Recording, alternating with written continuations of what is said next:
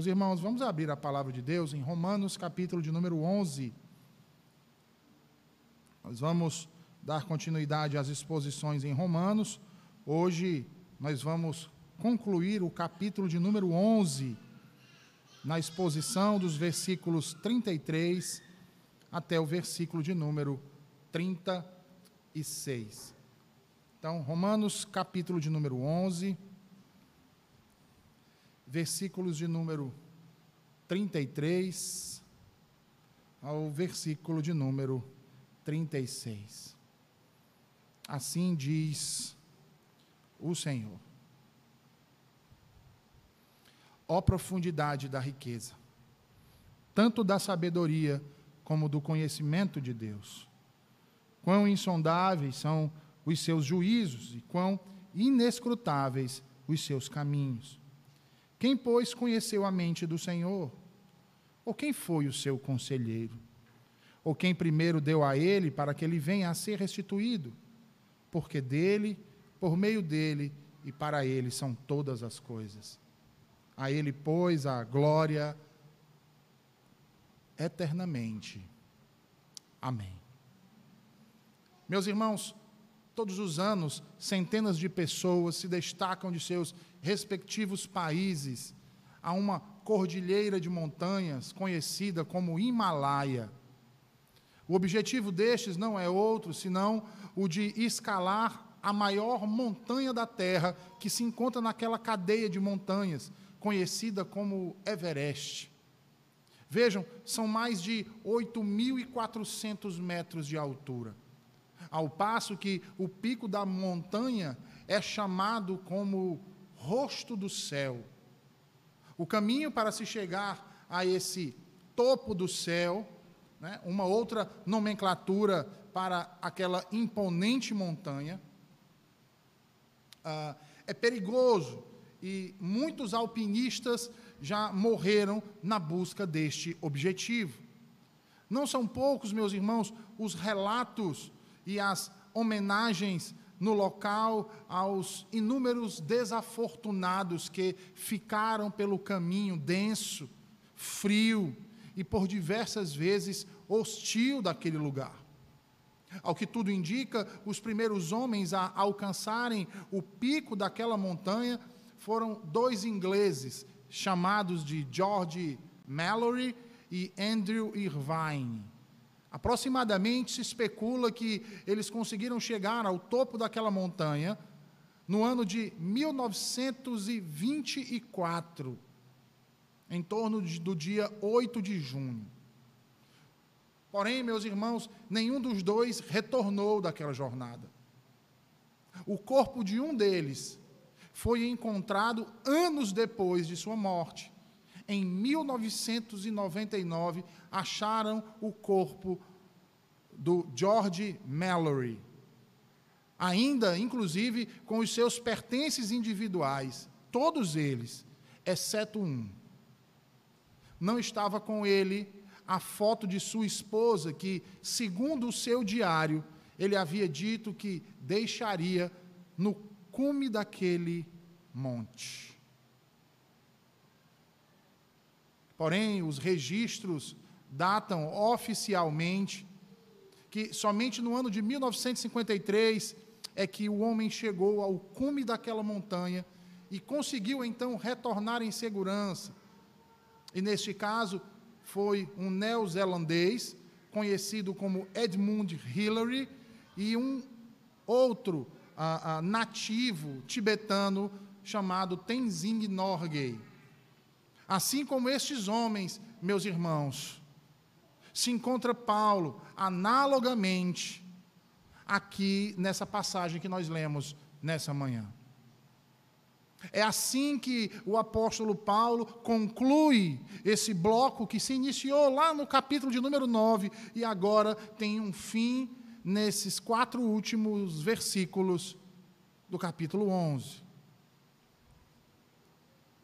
Paulo está jubiloso, é grande a alegria e imensas são as expectativas quando ele inicia essa epístola. Se você prestar bem atenção, Paulo está efervescendo em, seus, em seu primeiro capítulo, quando faz a saudação àqueles irmãos que se encontram ali em Roma. Ele está jubiloso de saber que na capital do Império Romano o Evangelho havia chegado. Assim, passo após passo, ele revela aos seus leitores a maneira como Deus justifica pecadores, como Jesus Cristo nos une a Ele em Sua morte e ressurreição, e como é a vida nele. Ele fala acerca do veredito da dívida paga e, principalmente, ele nos fala acerca de como o Senhor uniu o seu povo, o seu único povo, como corpo seu. Observe, meus irmãos, que ao longo desses capítulos foram inúmeros os desafios que surgiram no caminho percorrido por Paulo. Tempo e eternidade, história e escatologia, graça e justiça, santificação e glorificação Agora, o apóstolo dos gentios chega ao ápice, ele chega ao cumo, ao topo dessa grande montanha de conhecimento, no mais alto estágio da revelação, que ele poderia chegar. E assim, meus irmãos, ele se prostra, então, estupefato, diante do magnífico horizonte à sua frente a beleza da verdade, para Paulo, meus irmãos, aqui nesses versos é tão sublime, irmãos, que todas as suas análises e os seus esboços cedem agora lugar à contemplação e à adoração a Deus através dessa magnífica doxologia que acabamos de ler. Esse é o momento que o sábio e versado Paulo antes de prosseguir com as implicações do mistério que lhe fora revelado, nos capítulos seguintes, se prostra face à magnitude da divindade. E é por isso então que ele diz, veja aí no versículo 33. Ó oh, profundidade da riqueza, tanto da sabedoria como do conhecimento de Deus Quão insondáveis são os teus juízos, quão inescrutáveis os teus caminhos. Meus irmãos, observem que o versículo 33 encerra a argumentação de Paulo acerca do mistério que havia sido suscitado acerca da salvação de judeus e gentios nos versículos anteriores. A forma como isso acontece uma doxologia nos revela que, em meio a toda essa complexidade das verdades reveladas de Deus, o homem deve reconhecer o caráter de suas limitações frente à excelência do Altíssimo, em seus termos plenos, da sabedoria e do conhecimento de Deus. Ora, Veja, a salvação de pecadores por si só, meus irmãos, já é razão suficiente de espanto e admiração profunda por parte de qualquer homem na face da terra. Uma vez que Deus, o Criador e sustentador de todo o universo, não tem necessidade e muito menos obrigação de salvar absolutamente ninguém. O mérito de todo pecador, meus irmãos, não é outro senão a sua condenação e sua morte.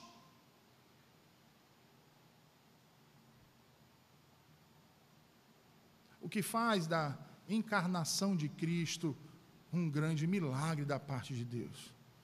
Um milagre tal, meus irmãos, que fez com que a divindade, que não necessita de nada além de si mesma para a sua existência e pleno regozijo, assumisse a forma humana e a natureza humana para que assim, de forma eficaz, pudesse justificar pecadores.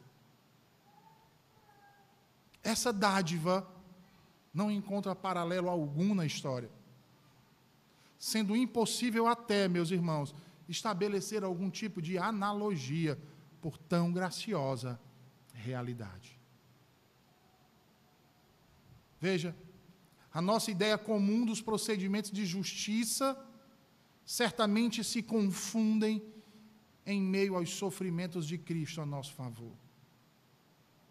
E sabe por que, que isso acontece? Porque como é que nós podemos considerar justo um inocente? Como é que nós poderemos tratar a quem só fez o bem como um malfeitor? Como podemos achar justo tratar mal ou condenar aquele que mal algum o fez? No entanto, o Filho de Deus, justo e imaculado, sem pecado e sem culpa, foi feito pecado e declarado culpado, carregando sobre si uma sentença de morte, para que a justa justiça fosse satisfeita, para que assim os verdadeiros transgressores fossem declarados justos. É diante disso, irmãos, que nós, assim como Paulo, só podemos exclamar e dizer: ó oh, profundidade da riqueza, tanto da sabedoria quanto do conhecimento. Percebam que o sujeito implícito aqui nesse versículo é o mistério do conselho de Deus no tocante à justificação pela fé, tratada até aqui nos capítulos e versículos que vimos.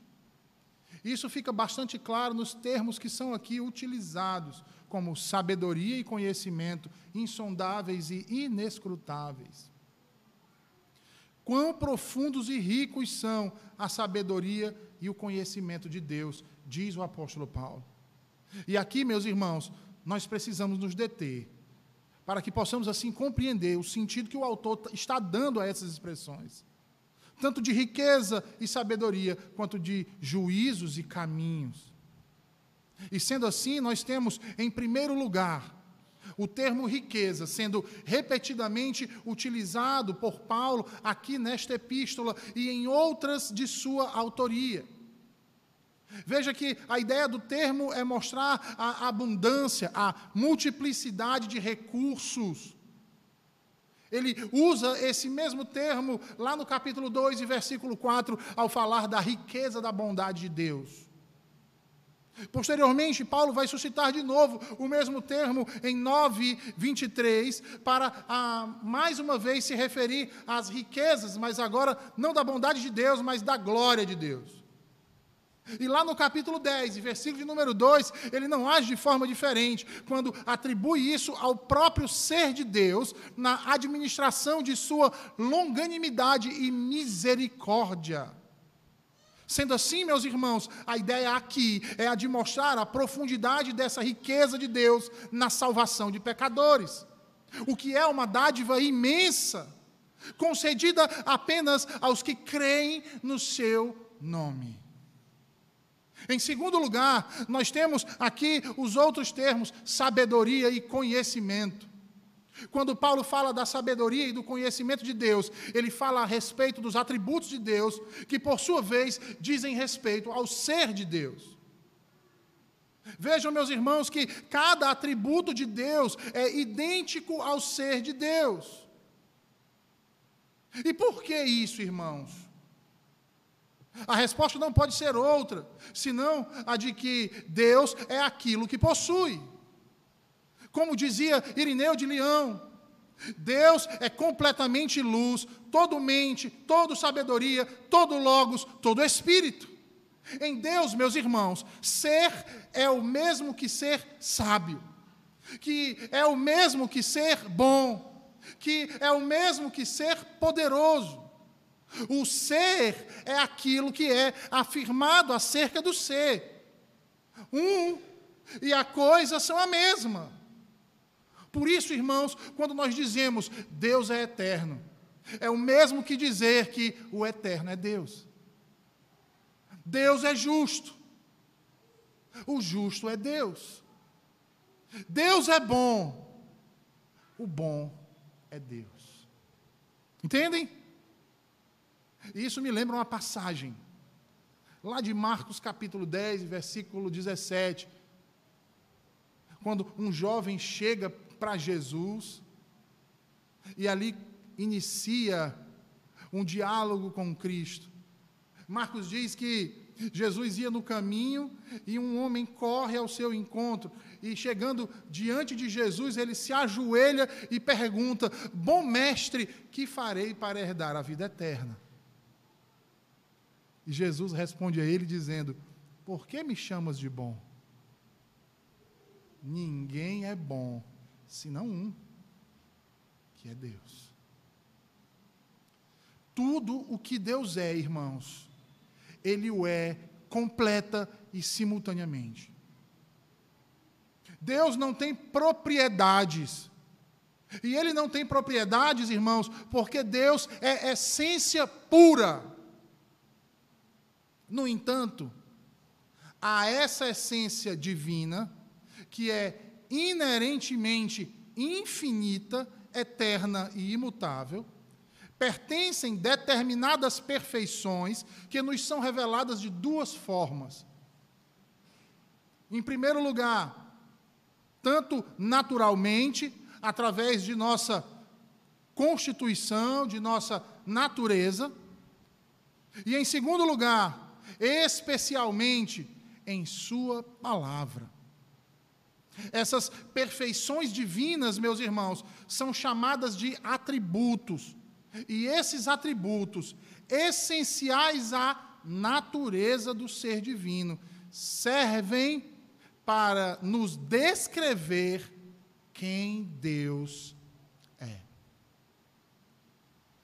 Quem Deus é.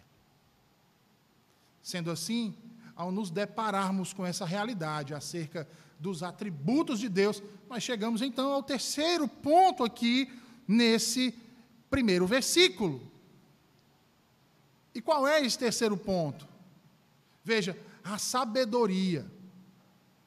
Meus irmãos, esse termo era visto pelo judeu como uma dádiva de Deus. E em certo aspecto até como um ser igual a Deus. Os judeus criam que a sabedoria era o sopro de Deus que instruía os homens. Esse sopro de Deus estava presente na criação, ele governava o mundo. A sabedoria, em essência, meus irmãos, representava a presença de Deus no mundo, a qual instruía a mente dos homens, como no passado o Espírito Santo instruiu os profetas. Sem a sabedoria, o homem jamais compreenderia o sentido da lei. Ao passo que, sem a lei, o homem jamais receberia o sopro ou a sabedoria do Espírito. Logo, rejeitar a lei era rejeitar a Deus. E assim, ao rejeitar a lei, rejeitar a Deus, o homem voltava para a sua insensatez, ou seja, para a sua ignorância, para a sua estultícia, para a sua tolice e idolatria.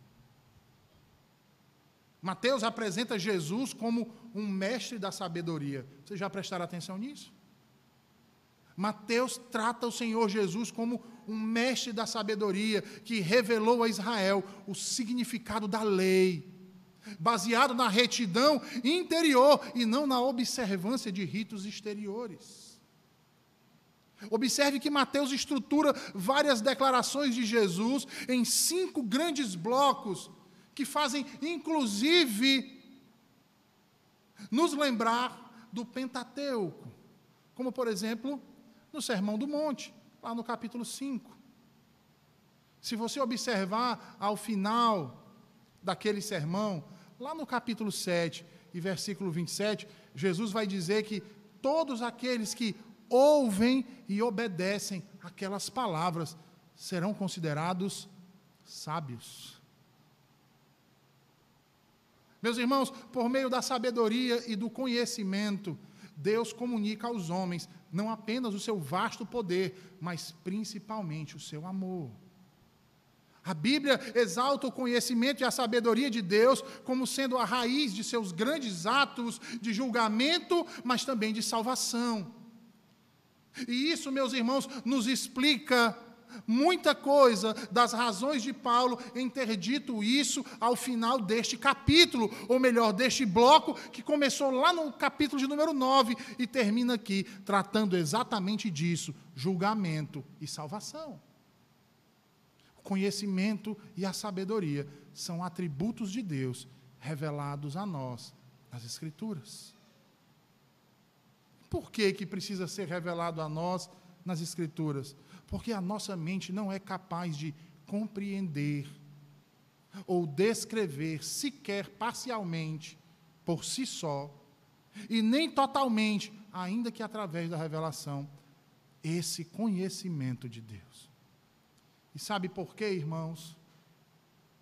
Porque, como disse Jó, ele é como as alturas e mais profundo do que os abismos. Ele é mais longo do que a terra e mais denso do que o mar. Não é à toa que Paulo diz na parte B do versículo 33: quão insondáveis são os seus juízos e quão inescrutáveis os seus caminhos.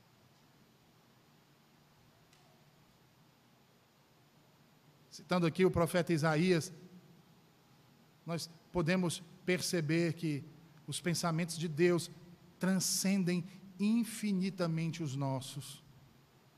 Veja aí o que diz Isaías no capítulo 55, versículos 8 e 9, meus irmãos. Abram aí a, a palavra de Deus em Isaías 55, versículos 8 e 9.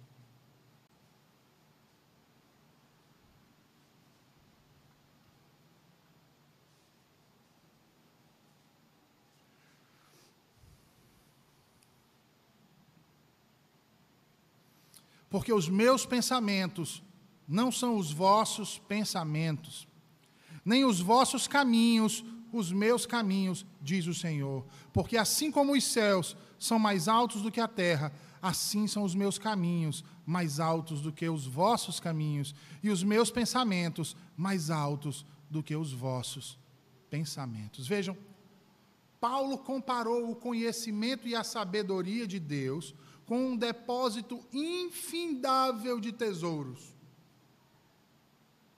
Agora, ele compara juízos e caminhos, ou seja, as ações e o modo de operar de Deus, a sua bondade e também a sua severidade para com os pecadores, não somente, mas principalmente naquilo que diz respeito à sua eleição graciosa e soberana. Veja, ele diz: quão insondáveis são os seus juízos. Ou seja, quão insondáveis são as suas decisões soberanas, os seus decretos, as suas disposições. Observe, meus irmãos, que estas coisas são exatamente o que a palavra anexereu e neta exprime impossível de se achar, a ideia de impossível de se prescrutar, de se descobrir. Já quanto aos inescrutáveis caminhos, veja, a ideia é a de que quão impossível é de se investigar, de se mapear, de se rastrear os meios que Deus usa para executar as suas decisões. Meus irmãos, o que Paulo está dizendo aqui é que multiplicidade, ou seja, a multiplicidade das providências divinas, através das quais a vontade diretiva de Deus é executada, não pode ser mapeada exaustivamente pelos homens.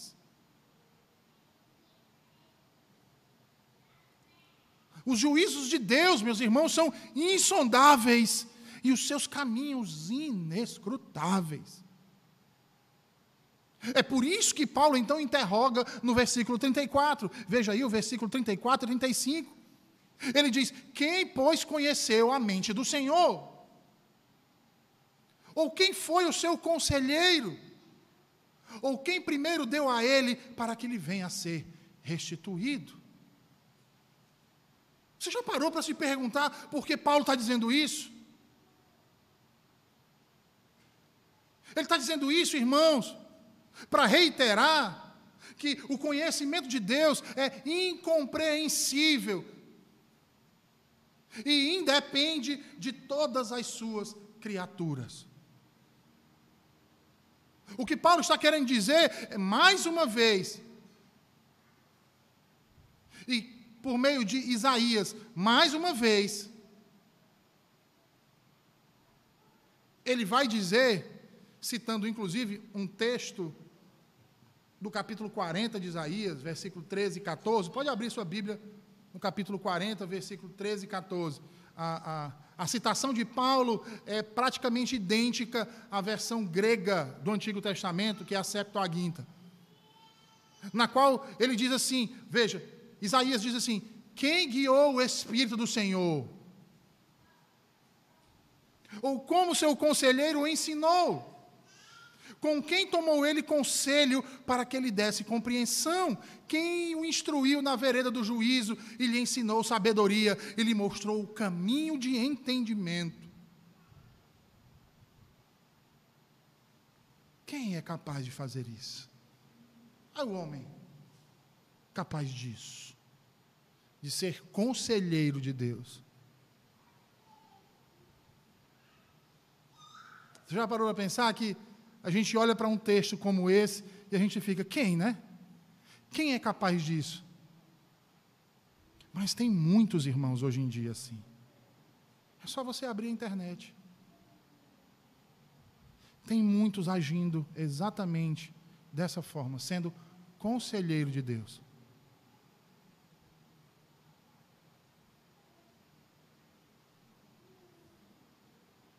Tem um que diz até que diante das calamidades do mundo, Deus não pode fazer nada.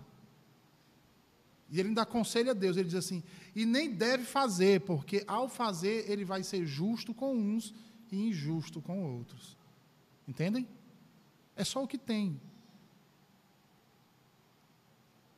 Calvino dizia que a mente mundana submete indevidamente seu conselho inescrutável aos raciocínios humanos. Mas as palavras de Isaías nos impedem de julgar o inescrutável conselho de Deus.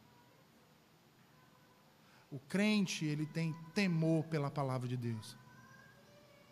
Na nossa arrogância pecaminosa, nós queremos submeter o conselho inescrutável de Deus aos nossos raciocínios mas ao lermos a verdade que Isaías nos traz, somos impedidos de julgar os seus conselhos.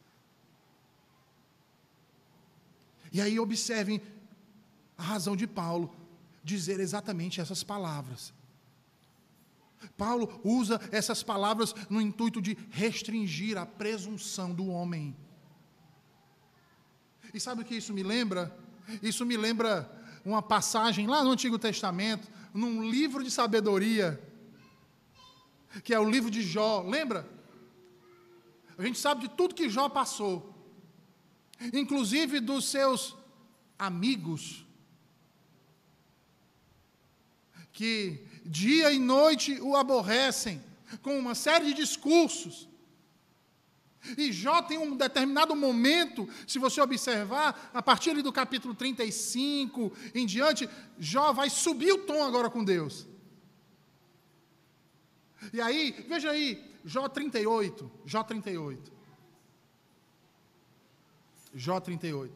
Jó sobe o tom de sua conversa com o Altíssimo, em sua oração, e aí Deus vem até Jó. E aí, lá no capítulo 38, versículo 1, diz assim: Depois disto, o Senhor, do meio de um redemoinho, respondeu a Jó. Olha como é que Deus responde. Quem é este que escurece os meus desígnios com palavras sem conhecimento? A presunção humana sendo refreada.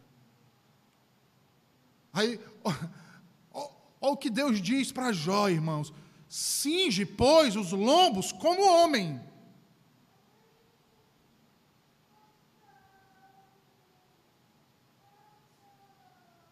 Em outras palavras aqui, para o nosso linguajar mais local, Deus está dizendo assim: se ajeita, Jó, te põe de pé, como homem.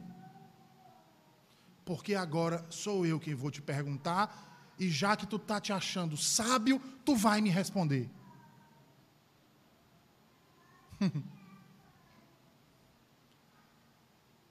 Só na primeira pergunta, Deus diz para Jó: Onde estavas tu quando eu lançava os fundamentos da terra? Deus vai fazer uma série de outras perguntas, viu, irmãos? Onde é que tu estava, Jó? Quando eu lançava os fundamentos da terra. Fala aí para mim, tu que tens sabedoria, tu que tens entendimento, tu que tens conhecimento, fala para mim.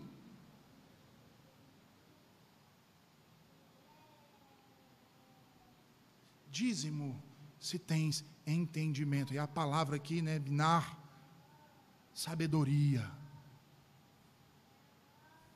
Dize-me, já que tu tens sabedoria. Observe, irmãos, que Paulo procura impedi-los de murmurarem contra os juízos divinos, contra a eleição soberana, o endurecimento e a salvação. E ele faz isso de duas formas aqui, irmãos. Primeiro, expondo a incapacidade dos homens por causa da sua cegueira e da limitação de raciocínio que eles têm.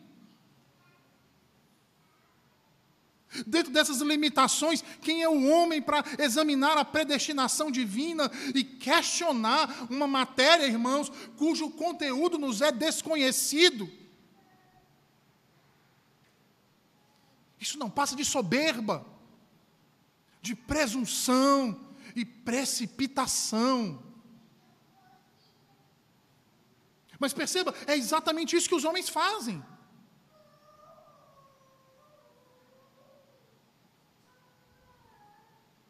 Não é à toa que propagam que Deus é o autor do pecado. E eu volto à primeira proposição.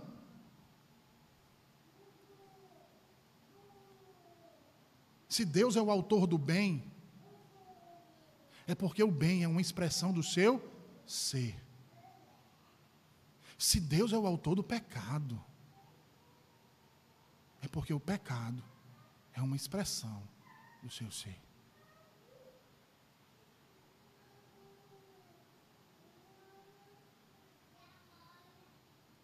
Mas quem propaga isso se acha sábio. Ainda que as Escrituras não digam isso.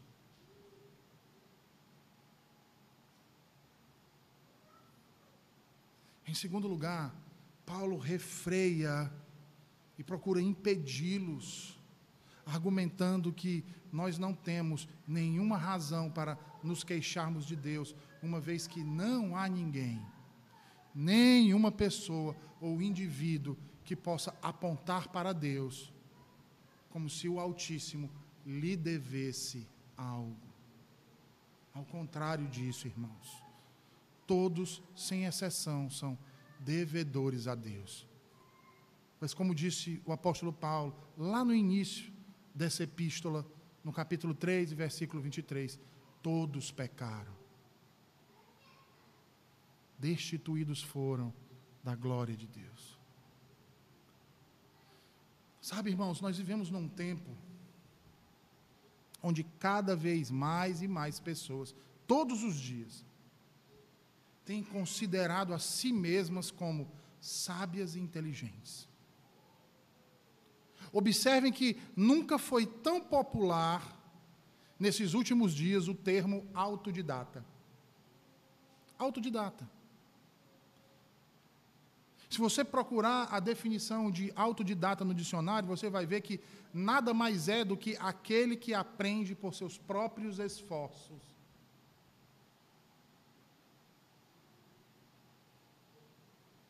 Métodos e inteligência. Vou repetir. A definição para autodidata nos dicionários é de que o autodidata é aquele que aprende por seus próprios esforços métodos e inteligência. Tomando esses parâmetros, muitos deles, não todos, mas a grande maioria, consideram a si mesmos grandes mestres e professores. Consideram que não necessitam de auxílio nenhum de nenhum outro, porque ninguém pode ensiná-los. E sabe o que isso quer dizer? Em suma, eles estão dizendo que são suficientes em si mesmos. Eu já conheci alguns assim. E provavelmente muitos de vocês aqui também. Suficientes em si mesmos.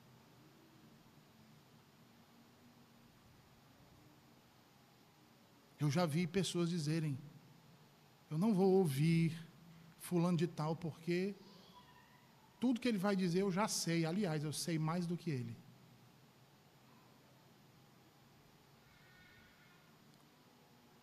Diante disso, sabe uma característica comum a todos esses que eu conheci? Todos esses que eu conheci, eles tinham uma característica em comum.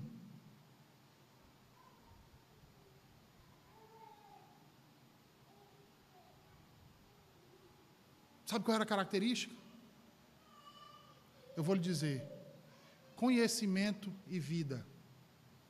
Dificilmente a sabedoria que eles diziam ter era colocada de forma sincera em prática nas suas vidas. Sabe aquela coisa de abstração sem ação real?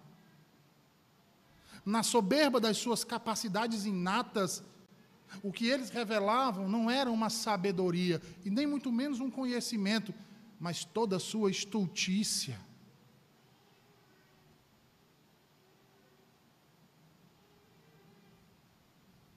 E aí, pegando aqui o, o adjetivo e colocando num, num linguajar mais fácil aqui do cearense, né, nós podemos dizer toda a sua jumentice. Não é nem justo com o coitado do animal.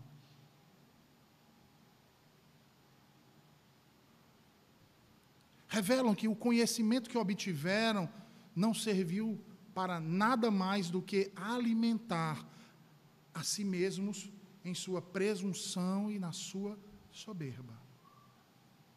Sabe por que eu digo isso, irmãos? Porque, veja, Agostinho dizia que todo conhecimento que nos é dado, é dado por quem é sabedoria, por quem é conhecimento, por Deus. Graciosamente dado por Deus. E Deus não faz as coisas, irmãos, de maneira aleatória. Tudo que Deus faz, Ele tem um propósito.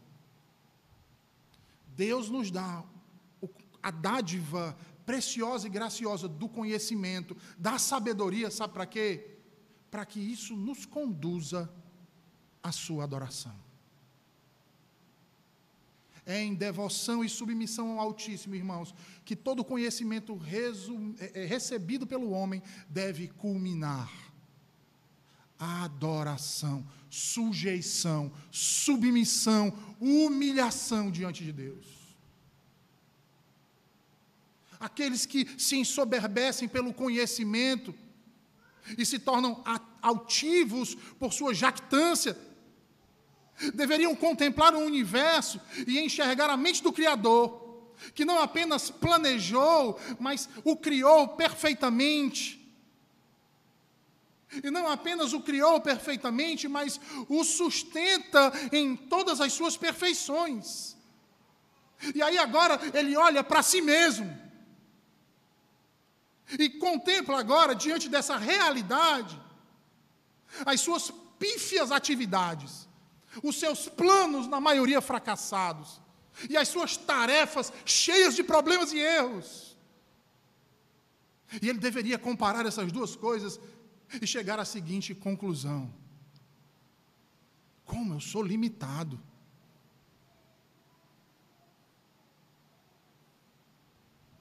Ele deveria concluir as suas limitações e as suas incapacidades. Sabe por quê, meus irmãos? Porque só o Senhor, meus irmãos, possui conhecimento e sabedoria de forma autossuficiente.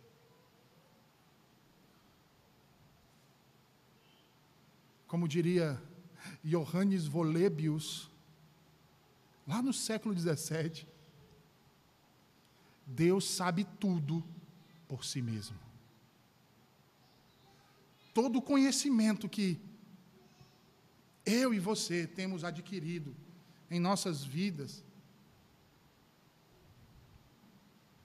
é sempre legado por Deus. É Ele quem nos concede. É Ele quem nos ilumina. É Ele quem nos dá graciosamente. Mas o nosso Deus, preste atenção nisso, nunca recebe ou acrescenta conhecimento a si de nada e nem de ninguém. Abra sua Bíblia em Daniel 2. Daniel, capítulo 2. Veja o que escreve o profeta Daniel, os versículos 20 a 22.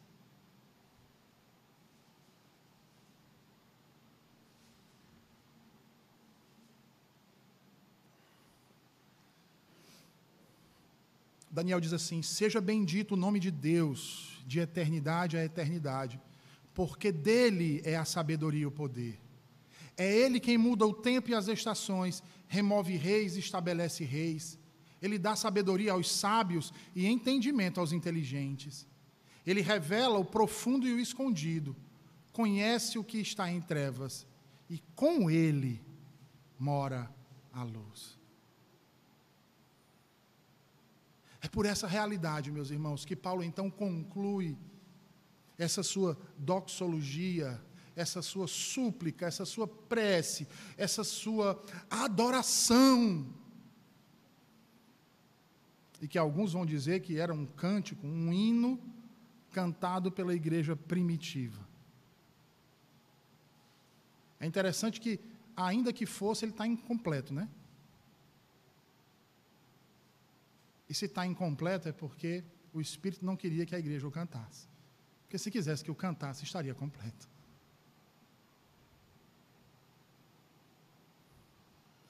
Esse é o problema, sabe, irmãos? Muitos irmãos, muitos pastores, muitos teólogos olham para as doxologias e acham que obrigatoriamente uma doxologia é um cântico. Mas eu não me lembro do livro de Jó ser cantado, Alguém lembra alguma passagem das Escrituras dizendo que o livro de Jó era cantado?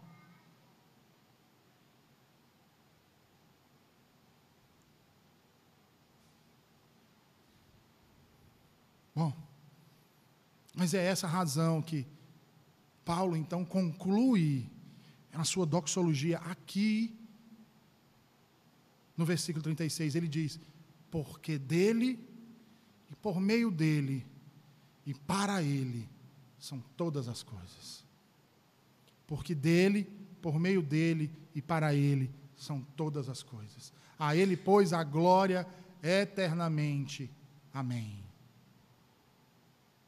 Aqui, meus irmãos, nós conseguimos enxergar onde aquelas três perguntas retóricas que nós vimos nos versículos 34 e 35 as quais, em sua totalidade, subentendem como resposta um sonoro não, têm seus correspondentes positivos na autossuficiência, na soberania e na independência de Deus. Sendo que essa verdade, essa realidade está fundamentada nisso que conclui Paulo no versículo 36. Como assim? reverendo? Ora, de acordo com o uso das preposições que Paulo faz aqui nessa sentença, dele, por meio dele, para ele, é asseverado pelo autor, meus irmãos, que o mundo não se encontra em meio a um tipo de imobilidade. Muito menos se encontra em um infindável movimento cíclico, onde tudo volta para o começo. E depois de novo, e depois de novo, e depois de novo. O autor nos diz que o mundo está em um movimento constante e inequívoco, seguindo uma trajetória única que visa alcançar um alvo, sendo impelido por um extraordinário dinamismo interno.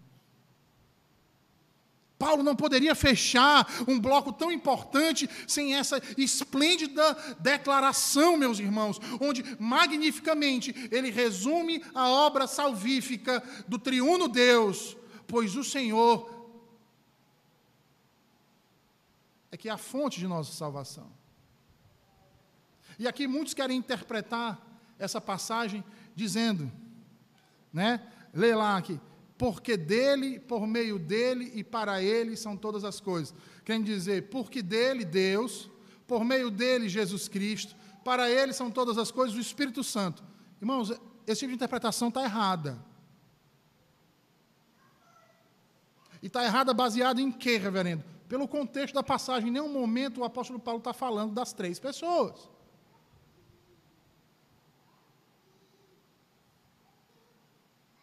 Mas ele está enfatizando o caráter de Deus, da salvação de Deus. É Deus quem salva, é Deus quem endurece.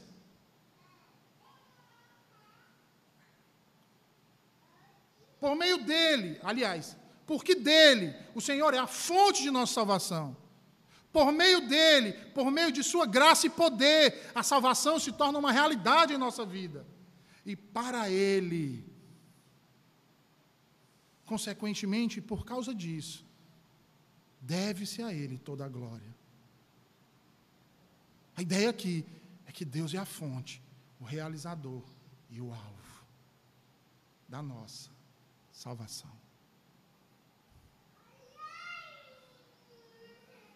Meus irmãos, olhem para a criação de Deus.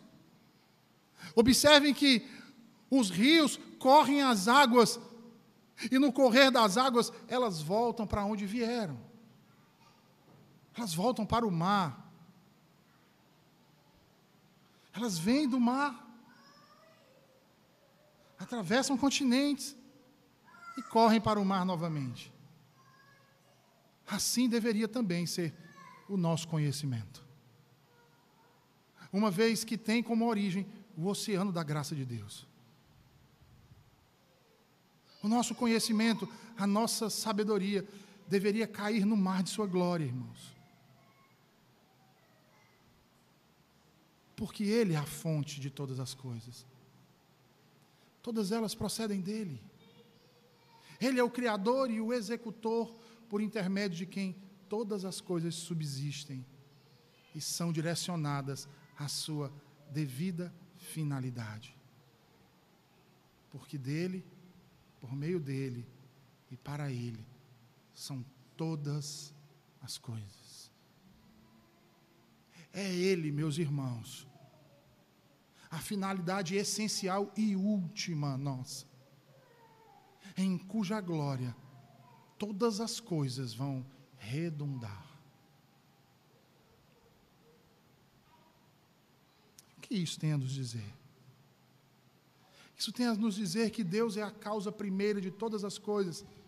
E por Ele ser a causa primeira de todas as coisas, nós devemos aprender com humildade e gratidão a admitir e bendizer a Deus como o autor do nosso ser e de todas as bênçãos que nós desfrutamos. Todas, irmãos.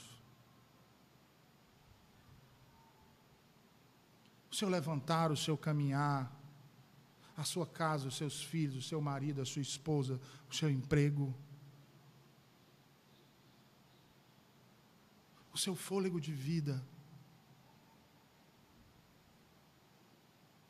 Porque dele, por meio dele, para ele, são todas as coisas. Com paciência e quietude, nós devemos nos submeter a todos os eventos que vêm sobre nós como vindo dele, irmãos. Sabe por quê? Porque dele, por meio dele, para ele são todas as coisas. Ora, se Deus é o fim último de todas as coisas, nós temos que parar com essa ideia de que o fim último de todas as coisas somos nós mesmos.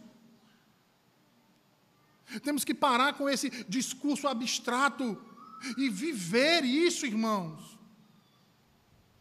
Faça dele o fim último da sua vida. Mas, reverendo, como eu faço isso?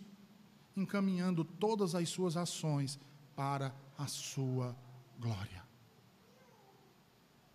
Para a glória dele. Mas por que, reverendo? Porque dele, por meio dele, para ele, são todas as coisas. Portanto, nas horas de dificuldades que nós enfrentamos, irmãos, Todos nós aqui enfrentamos horas de dificuldades, dias, meses, talvez até anos, nas quais muitas vezes questionamos as razões, os motivos, e aí passamos então a nos debruçar na prática egoísta e simplória da autocomiseração. Por que eu? Por que, que isso aconteceu comigo? Sabe? E a gente fica buscando razões e, e explicações para satisfazer as nossas mentes. Por exemplo, por que Deus salvou a mim e não salvou o meu marido? Por que Deus chamou os filhos da minha vizinha e não chamou os meus?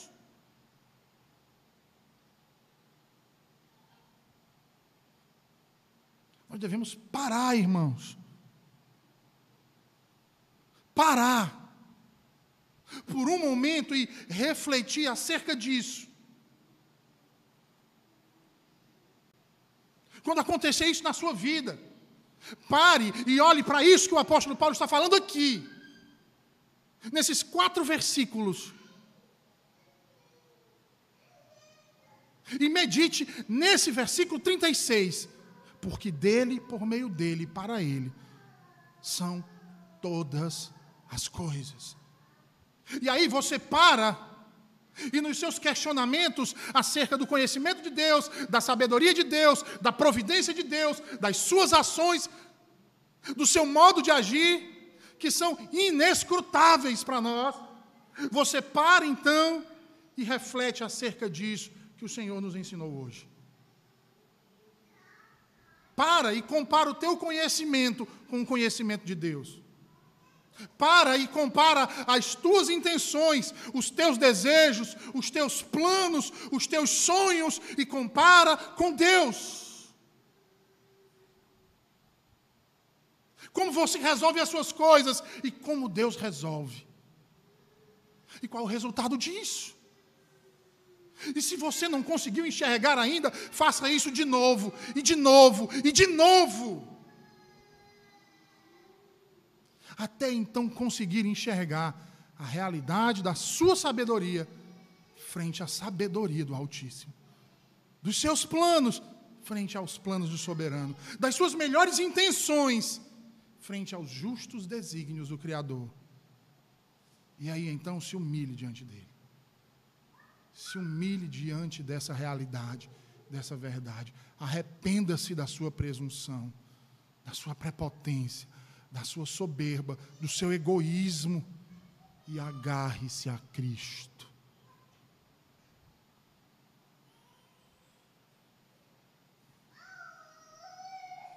O príncipe dos puritanos, John Owen, certa vez escreveu dizendo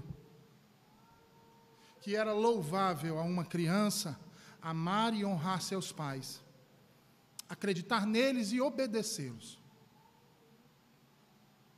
Entretanto, devido à sabedoria e o conhecimento adquirido ao longo dos anos, os pais sabem da infantilidade e das tolices que os seus filhos incorrem. Vejam, meus irmãos, apesar de toda a nossa confiança em termos alcançado elevados níveis de conhecimento, é bem verdade que muitas vezes aos nossos próprios olhos. Né? Ainda assim, nós devemos saber que todas as nossas noções de Deus, como diz John Owen, são apenas infantis em relação às suas infinitas perfeições.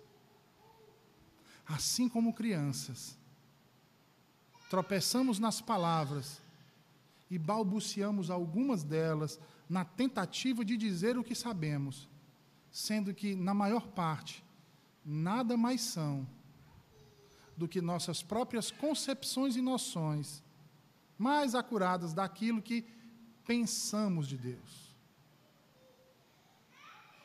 Saibam que, apesar dessas limitações e dificuldades, ainda assim, nos é possível amar e honrar o nosso Pai, o nosso Deus, crer nele e obedecê-lo. Porque ele aceita nossos pensamentos infantis, porque ele os tem apenas como infantis. Meus irmãos, a soberana e graciosa salvação de Deus nos mostra uma sabedoria que nunca poderá ser compreendida em sua totalidade pela humanidade. No entanto, o fato de não poder ser compreendida em sua totalidade não faz dela algo ininteligível. Não ao povo do pacto, que sabem encontrar o apoio infalível e o alívio por parte do bom Salvador Jesus Cristo.